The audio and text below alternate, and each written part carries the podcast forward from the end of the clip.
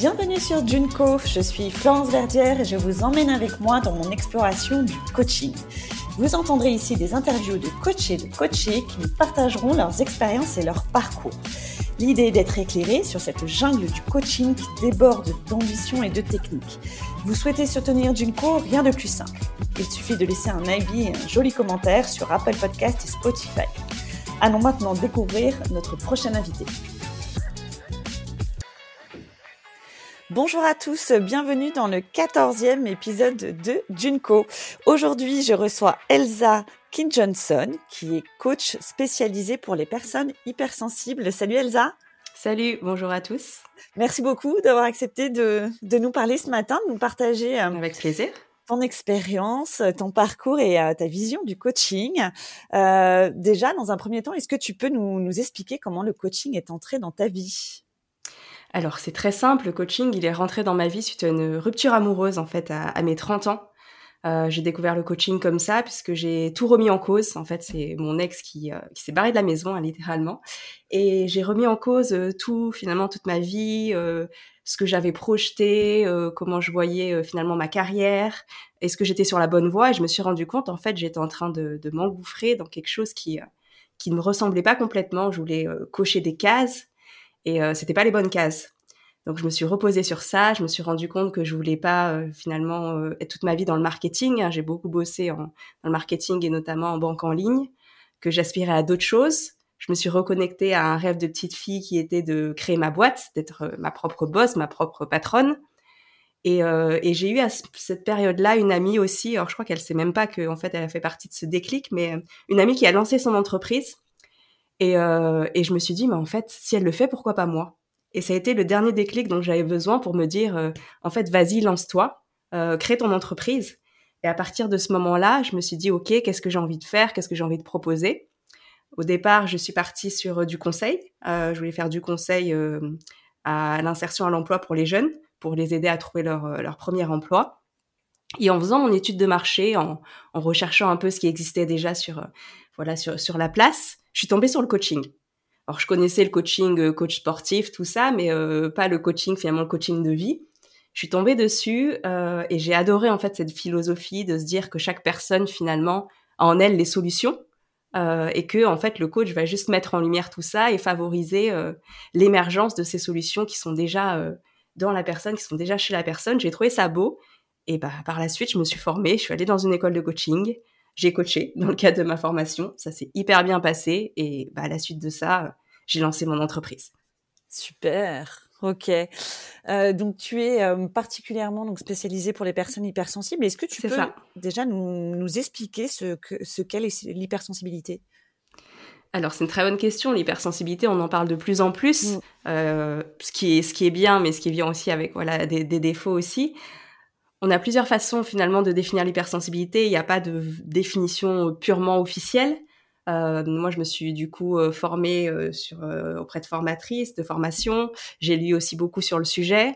Euh, j'ai donné ma propre définition de ce que j'ai vu à droite à gauche et ce qui me semble le plus le plus véridique, parce que j'ai aussi confronté ça à ma vision sur le terrain. J'ai envie de dire avec les personnes que j'accompagne. J'ai échangé énormément avec des personnes qui se disent hypersensibles et il y a trois choses qui ressortent principalement. Euh, on a l'hyperesthésie, l'hyperempathie et l'hyperémotivité. Pour moi, c'est vraiment les trois piliers euh, de l'hyper euh, de l'hypersensibilité. L'hyperesthésie, c'est tout ce qui est tout ce qui est attrait au sens. C'est en fait des personnes qui ont un ou plusieurs sens qui vont être très développés. Ça peut être la vue, l'ouïe, l'odorat.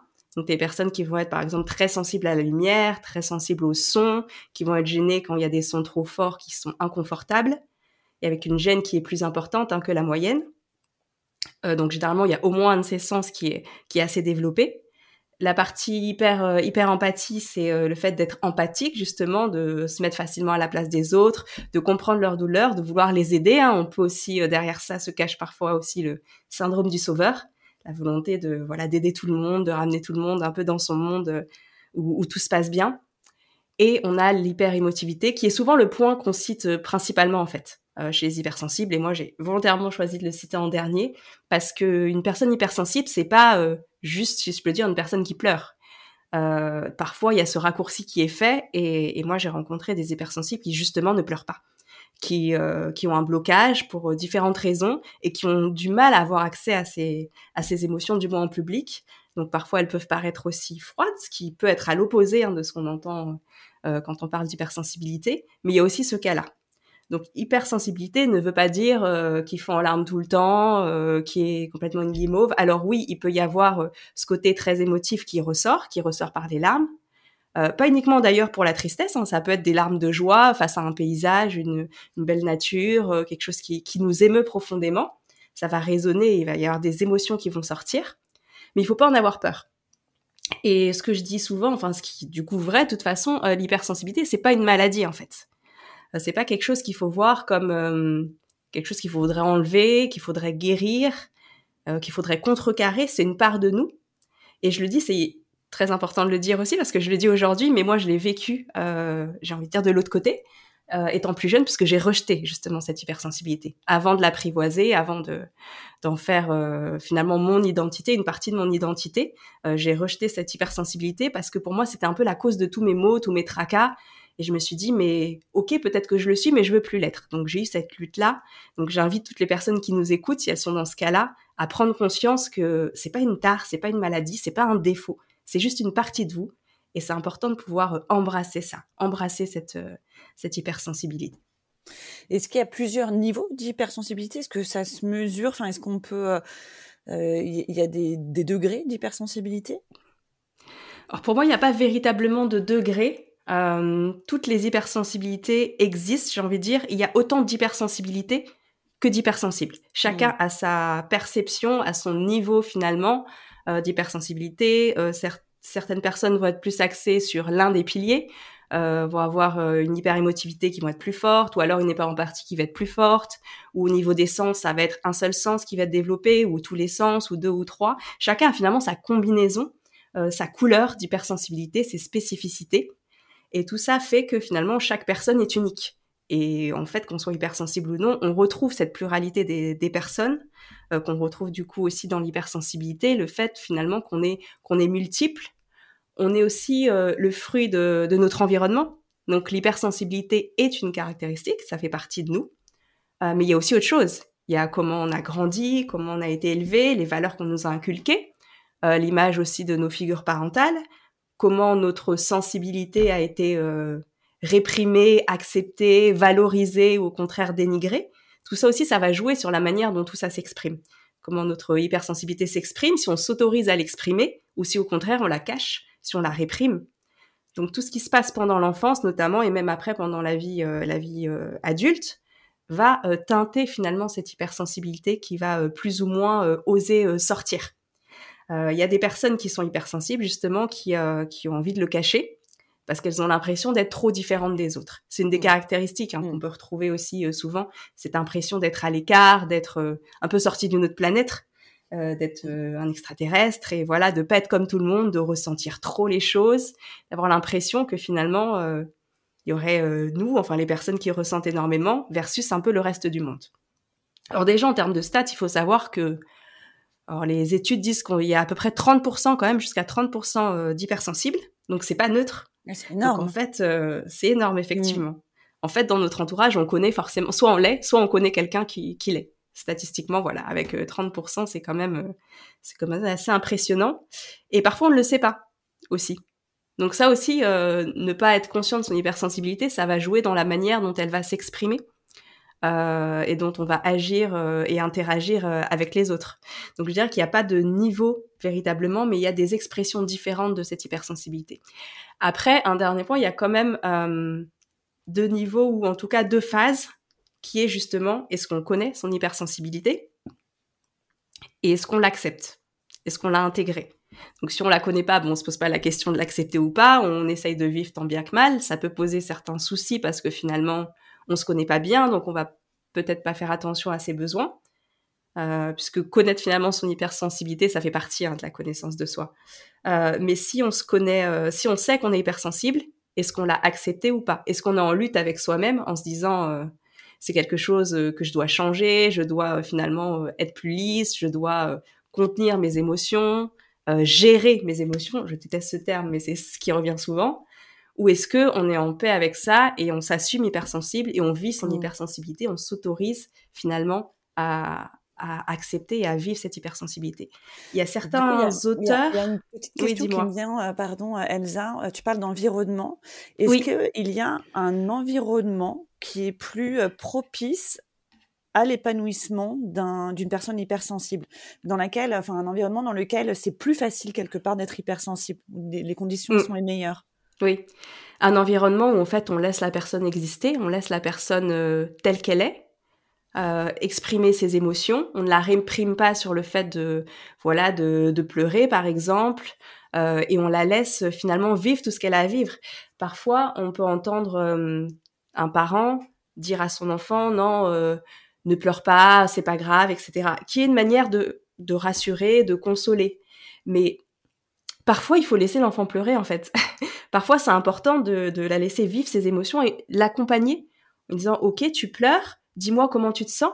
Euh, est-ce que ça te fait mal quelque part? Est-ce que euh, voilà peut-être euh, la copine qui t'a poussé, ça t'a blessé T'as l'impression qu'elle veut pas jouer avec toi Tu te sens rejeté Essaie de faire verbaliser ça. Et en fait, dès l'enfance déjà, pouvoir mettre des mots sur ce qu'on ressent. Parce que les émotions, en fait, c'est des, des messages qui nous sont transmis. Donc c'est pour ça que c'est beau d'être hypersensible, parce qu'on a plus de messages. Toutes ces émotions en nous, elles viennent nous dire des choses. Des choses sur comment on se sent, des choses sur ce dont on a besoin. Et être à l'écoute de ça, ça nous permet d'être plus alignés et plus heureux en fait. Hmm. Donc oui, l'environnement est hyper important, oui. Et euh, par rapport à l'environnement professionnel, est-ce qu'il y a des, répercussions euh, Quelles répercussions peut, peut avoir euh, justement cette hypersensibilité dans sa carrière professionnelle, dans son hmm. environnement professionnel?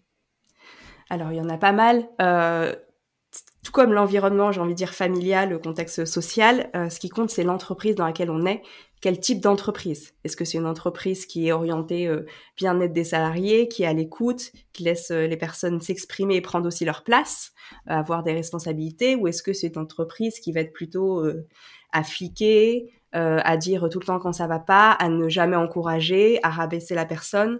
En fait, tout ça va avoir un impact un peu plus fort pour les personnes hypersensibles qui sont justement très sensibles à tout ça. Euh, souvent, les personnes hypersensibles, notamment quand elles n'ont pas apprécié et accepté leur hypersensibilité, ont des faiblesses d'estime de soi, se posent beaucoup de questions, euh, se remettent en cause, ont ce syndrome de l'imposteur, se demandent si elles sont à la bonne place, si elles font bien, euh, sont très enclins à prendre ce que disent les autres, donc elles ont peur aussi du regard des autres, elles ont aussi besoin de soutien, qu'on les encourage, qu'on les valorise, euh, qu'on montre ce qui a été bien et du coup qu'on voilà qu'on soit dans une logique bienveillante d'accompagnement et aussi de, reconnaître ce qui est bien fait. Or c'est pas toujours le cas dans les entreprises. Euh, pour l'avoir vécu aussi, euh, souvent il n'y a pas cette reconnaissance là. On dit uniquement quand ça va pas, quand ça va mal. on met parfois beaucoup de pression, beaucoup de stress. Et si ce stress n'est pas écouté, si on ne sait pas le, justement l'atténuer, si on ne met pas en place des stratégies pour pouvoir diminuer ce stress, on peut vite aller bah, droit dans le mur en fait. Et on peut avoir ce qui est burn-out. C'est vrai que les hypersensibles sont assez sujettes malheureusement au, burn-out et, et, à des difficultés de ce type, à des dépressions. ça ne veut pas dire que dès qu'on est hypersensible, on va là-dedans. Euh, non, c'est c'est pas le cas, notamment si on sait voilà s'écouter. Mais c'est vrai qu'elles sont ces personnes-là sont plus enclines à finalement euh, tomber en dépression ou, euh, ou aller au burn-out. Mm. Et c'est quoi les points forts pour le coup d'une personne hypersensible dans un dans le monde de l'entreprise, dans le monde professionnel? C'est quoi qu'ils peuvent mettre en avant, qu'ils peuvent justement développer? Qu'est-ce qui est plus mm. facile peut-être du coup pour eux? C'est des personnes qui sont très impliquées. Euh, généralement, la question du sens est assez importante. C'est pour ça que c'est aussi bien de choisir son entreprise par rapport à peut-être une mission euh, qui va être euh, voilà plus grande, qu'on a l'impression de servir quelque chose qui est plus grand que soi. Donc savoir pourquoi on, pourquoi on fait les choses, c'est important. et du coup, c'est des personnes qui vont être un, facilement impliquées, qui vont essayer de tout faire pour que ça marche, que l'entreprise avance, pour progresser, pour aussi maintenir un bien-être euh, c'est des personnes qui vont euh, nouer des liens plus facilement avec les autres, qui vont aller aussi remonter le moral de d'autres personnes qui sont peut-être un peu plus euh, voilà un peu plus en difficulté et qui vont avoir cette attention.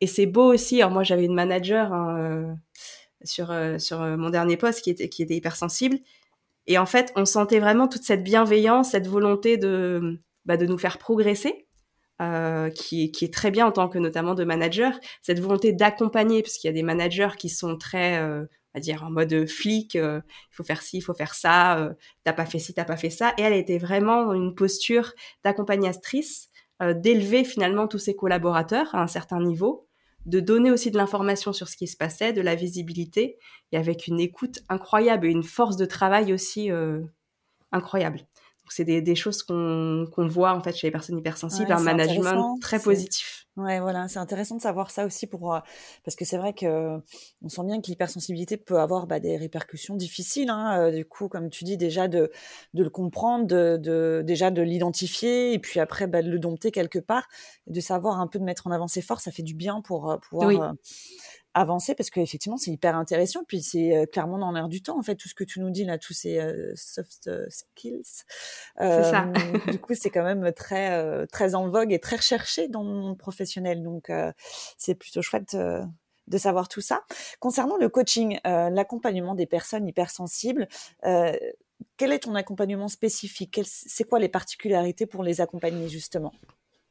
Alors, étant donné que c'est des personnes, en de toute façon, j'estime que chaque personne est unique, euh, qu'elle soit hypersensible ou pas, puisque j'accompagne aussi, il m'arrive des personnes qui ne sont pas hypersensibles. Hein. Mhm. Euh, chaque personne est unique, donc mes accompagnements sont uniques. Euh, j'ai un programme, on va dire, phare avec un certain nombre de séances qui est orienté sur le développement de l'estime de soi, puisque c'est vraiment mon cœur, voilà, ce qui me fait vraiment le plus vibrer.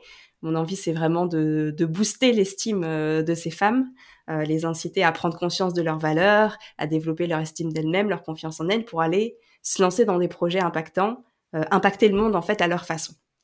Donc ça, c'est vraiment moi ce qui m'anime. Et j'estime que chaque personne est unique, chaque personne a quelque chose à apporter, euh, a une lumière en elle en fait qui demande qu'à briller. Et j'ai envie de faire briller, les aider à faire briller cette lumière. Et je le fais de manière adaptée, justement en m'adaptant à la personne où elle en est, quelle est son histoire. Donc il y a toute une phase pour comprendre un peu son histoire de vie, qu'est-ce qui fait qu'elle en est arrivée là, euh, à venir me voir, à avoir ses fragilités d'estime de soi, quel est son contexte, euh, quelles sont les croyances aussi qu'elle a pu euh, intégrer et ces croyances qui la limitent aujourd'hui pour, pour avancer, les choses donc auxquelles elle croit qui la bloquent en fait.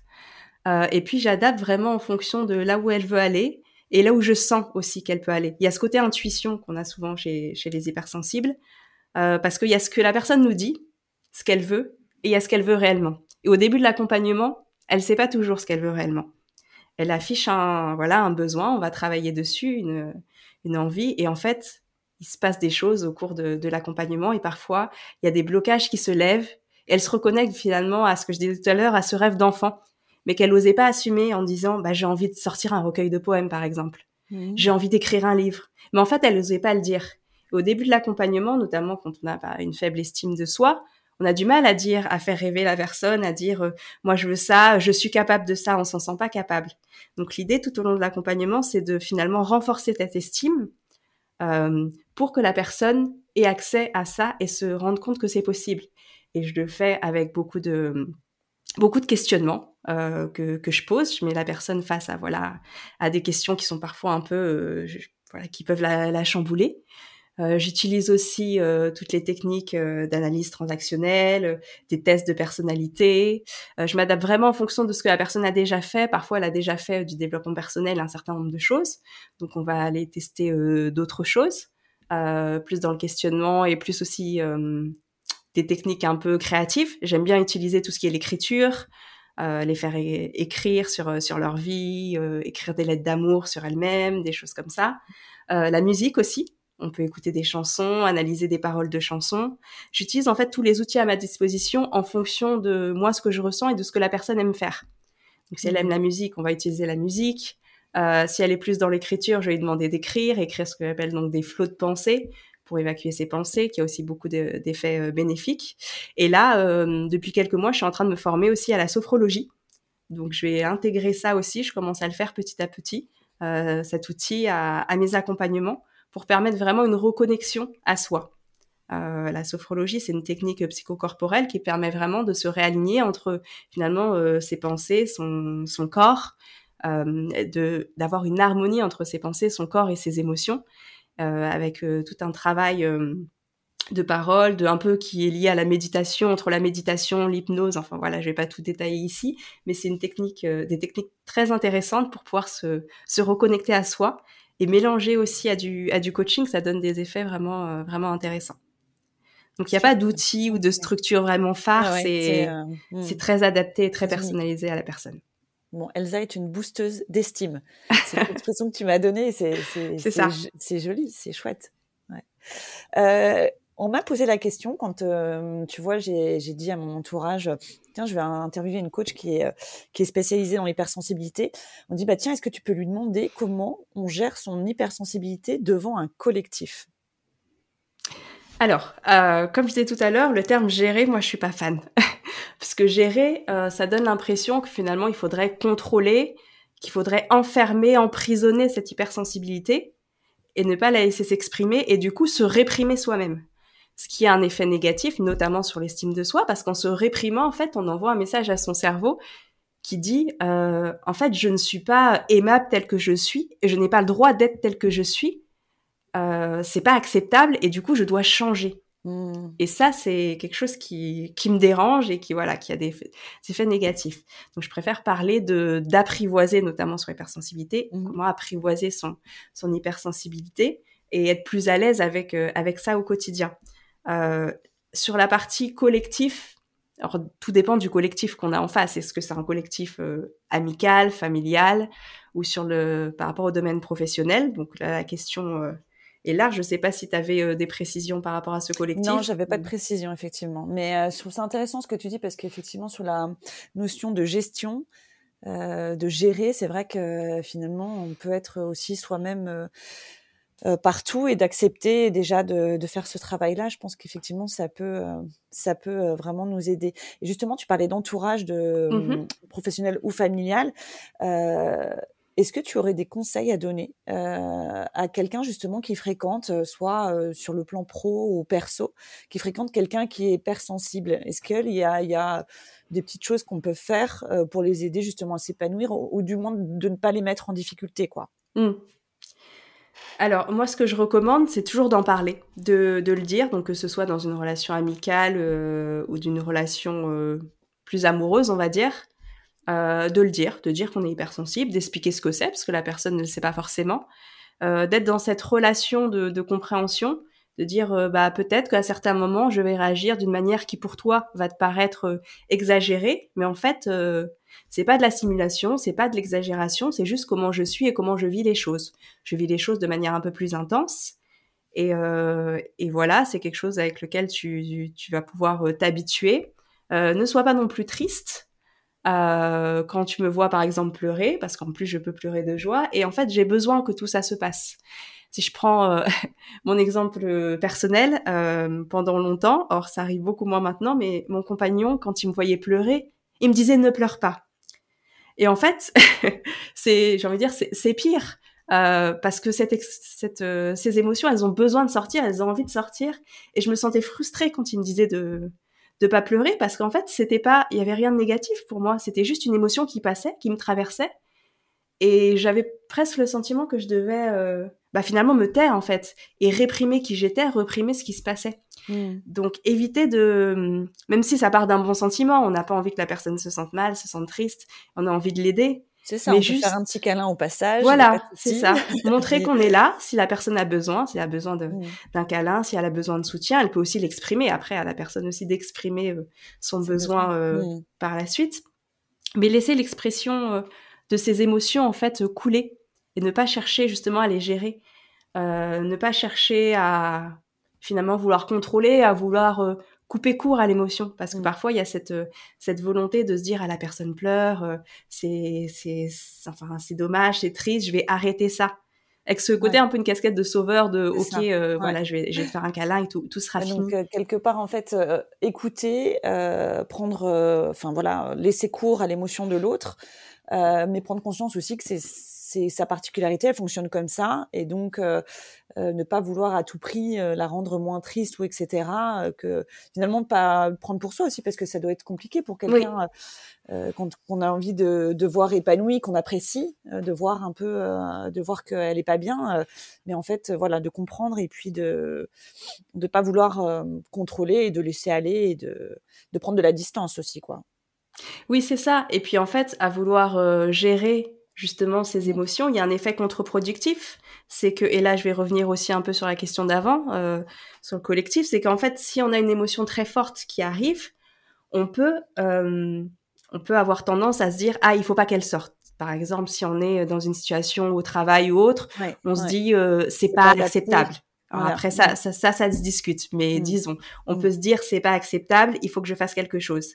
Mais rien que le fait de se dire il faut que je fasse taire cette émotion, de vouloir la contrôler, en fait, ça va euh, faire grandir l'émotion et euh, ça peut justement euh, faire grandir ce phénomène et cette émotion et cette impression désagréable aussi.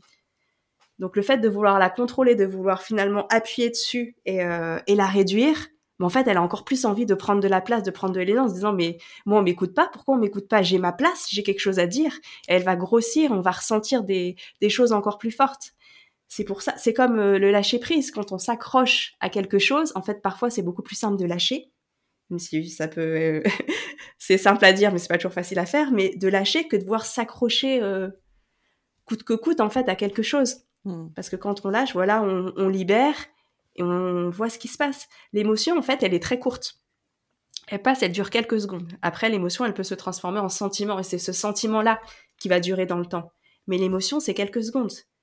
Ça se passe, on, a des sensations dans le corps, euh, des frissons, euh, peu importe, euh, de la chaleur, le cœur qui bat, etc. mais elle dure quelques secondes. Donc le fait de se dire, on va laisser cette émotion passer, ça peut déjà calmer un peu, au lieu d'essayer de se battre avec elle, en fait, de se battre contre elle finalement. Et en fait, tu es en train de nous dire qu'il faut la vivre et la laisser passer. Enfin, faut. Donc, on, se met quoi un peu dans notre bulle?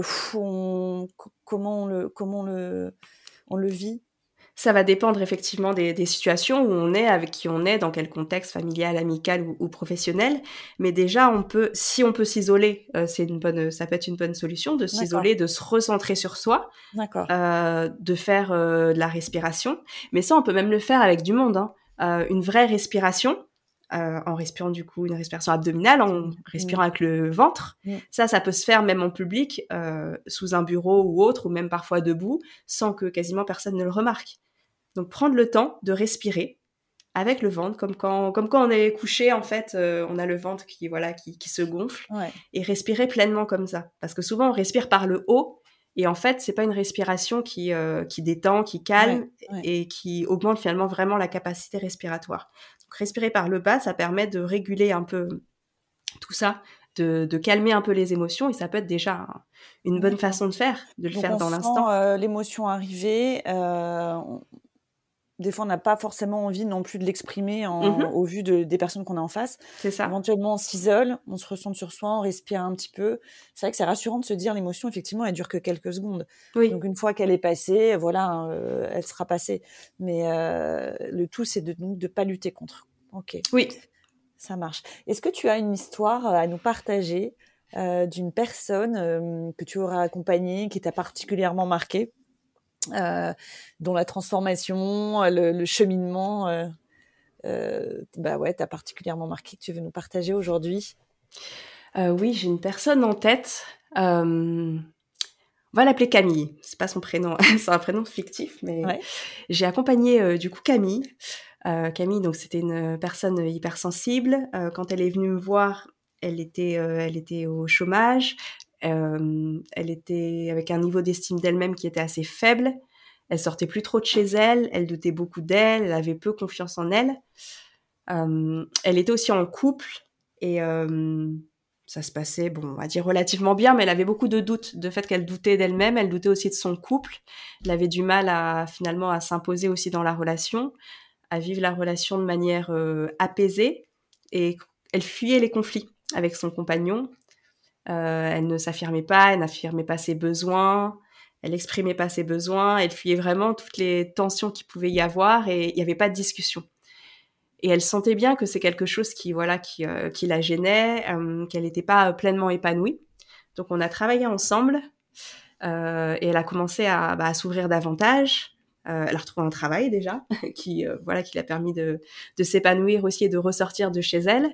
Elle a commencé à travailler sur son estime d'elle-même, son amour d'elle-même qu'on est allé renforcer. Euh, elle a commencé à prendre du temps pour elle, à faire attention à elle, à sortir seule aussi, chose qui était compliquée. Elle était souvent collée à son compagnon. Elle ne savait plus faire les choses finalement seule. Euh, bien sûr, on a travaillé sur cette partie aussi émotionnelle, hein, puisqu'elle avait beaucoup d'émotions qui arrivaient, qui étaient parfois difficiles euh, pour elle.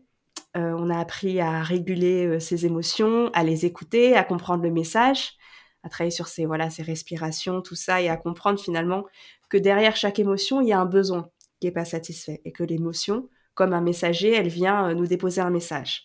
Et c'est important d'écouter ce message pour ensuite euh, agir en conséquence et agir de manière alignée à, à qui on est, à ce qu'on veut. Donc on a fait tout ce travail-là ensemble et je l'ai vu, euh, bah, je l'ai vu reprendre finalement euh, euh pleinement goût à la vie. Je l'ai vu euh, du coup s'épanouir dans son travail. Je l'ai vu dire non à son compagnon. je l'ai vu aussi imposer finalement ses, ses pensées auprès des, des, autres, auprès de sa famille où il y avait aussi quelques quelques soucis de ce côté-là et euh, bah, rayonner, commencer à être finalement accepté, à apprivoiser son hypersensibilité, à la comprendre, euh, à mieux la vivre en fait.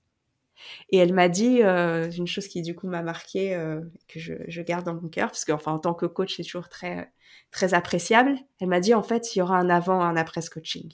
Ouais. Ça m'a bouleversée. Ouais, bah oui, c'est beau. C'est beau et puis c'est bah, du sens effectivement à ce que tu fais quoi. Donc euh, c'est chouette. Bravo. Merci. Concernant ton entreprise, donc tu as dit ton, tu t'es raccroché à ton, ton rêve d'enfance de monter ça. ta boîte. Euh, est-ce que tu as une stratégie de développement pour euh, ton activité euh, de coach, euh, bientôt de sophrologue, enfin pour toute cette, cette activité de boosteuse d'estime? Oui. Euh, Aujourd'hui, je travaille beaucoup sur les réseaux sociaux, donc notamment je suis présente euh, sur Instagram. J'ai aussi un podcast euh, qui s'appelle Un chemin vers soi, où je parle de développement personnel, hypersensibilité, confiance en soi, tous ces sujets-là. Et, j'ai envie pour 2024, donc là je suis en train de construire mon, mon plan 2024, de renforcer en fait la partie podcast et de travailler, de retravailler encore sur mon branding. Donc ça va être quelque chose qui est vraiment, qui va être clé pour moi pour pour les mois et les, les, années à venir, puisque en fait, quand je dis branding, c'est vraiment ma marque, c'est la manière dont je me présente, euh, c'est ce que j'offre.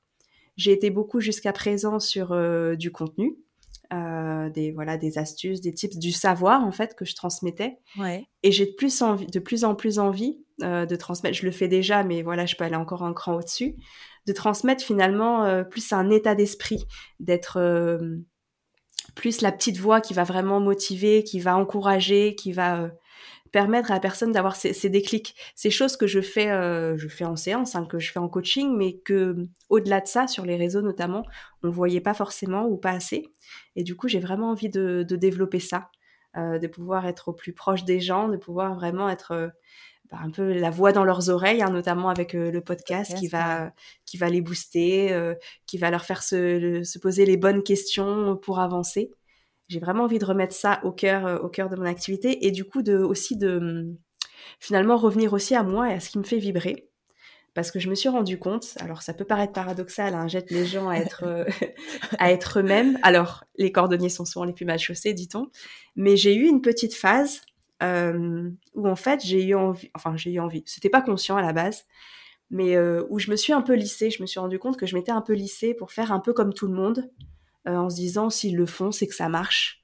Et du coup, ne pas oser finalement complètement sortir du cadre. Or, il y a des ouais. choses que j'ai faites tout de même, mais je me suis rendu compte, je me suis moi-même limitée en fait en me disant, bah ça, ça se fait pas.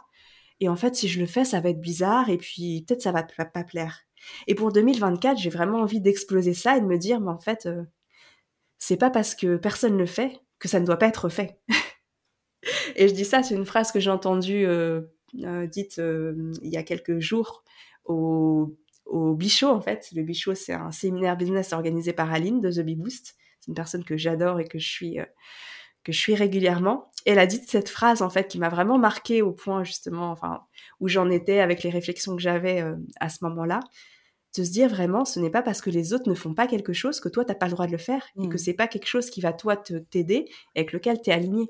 Donc j'ai vraiment envie de bah, de rayonner aussi moi, parce que j'aide les autres à rayonner, mais de rayonner euh, tel que je suis aussi. Ça c'est un peu le j'allais dire les limites, mais le, des réseaux sociaux où effectivement, euh, voilà, il y a les, les, retours, il y a ce qui se fait, effectivement, et ça peut, c'est bien effectivement de se recentrer sur euh, sur soi pour pouvoir euh, s'épanouir et puis pour que ta clientèle voit vraiment à qui ils ont affaire et puis l'authenticité, c'est important, c'est vrai. Oui. Ok, ben merci beaucoup Elsa. Je vais te poser une dernière question. Mmh qu'est-ce que tu aimerais qu'on que l'on retienne de, de notre échange aujourd'hui? Alors, on a dit beaucoup de choses. Euh, ce qui, a, qui, me semble important, moi, ce qui me tient à cœur, c'est de retenir qu'en fait, on est tous uniques euh, et on a tous notre place dans le monde. Peu importe euh, où on en est aujourd'hui, peu importe la situation dans laquelle on est, si elle nous satisfait ou pas, si on a peut-être l'impression de pas être à la hauteur, de voilà, de pas avoir de qualité, de pas avoir de force, de rien avoir à apporter au monde. On a tous quelque chose à apporter au monde. On a tous de la valeur et euh, ce qui est important, c'est de se recentrer sur soi et d'apprendre à découvrir cette valeur-là, d'apprendre à la faire euh, ressurgir, de se reconnecter à ça, euh, parce qu'on est tous des belles personnes. Et or, c'est peut-être un peu bisounours, mais c'est vraiment ma vision du, des choses, ma vision du monde. C'est qu'on a tous quelque chose à apporter et toutes les personnes qui nous écoutent ont quelque chose à apporter. Donc, osez, osez sortir du cadre, justement, osez faire des choses qui vous tiennent à cœur, même si elles vous font peur. En fait, ce qui fait peur, pour moi, c'est qu'il faut y aller. Le mmh. bonheur, il est hors de votre zone de confort. C'est vraiment ce que j'ai envie que les gens retiennent aujourd'hui. Merci Elsa beaucoup. Euh, c'était un très bel échange et puis plein de conseils très très riches. Vraiment merci beaucoup. Je vous invite tous et toutes à aller voir le compte Instagram d'Elsa.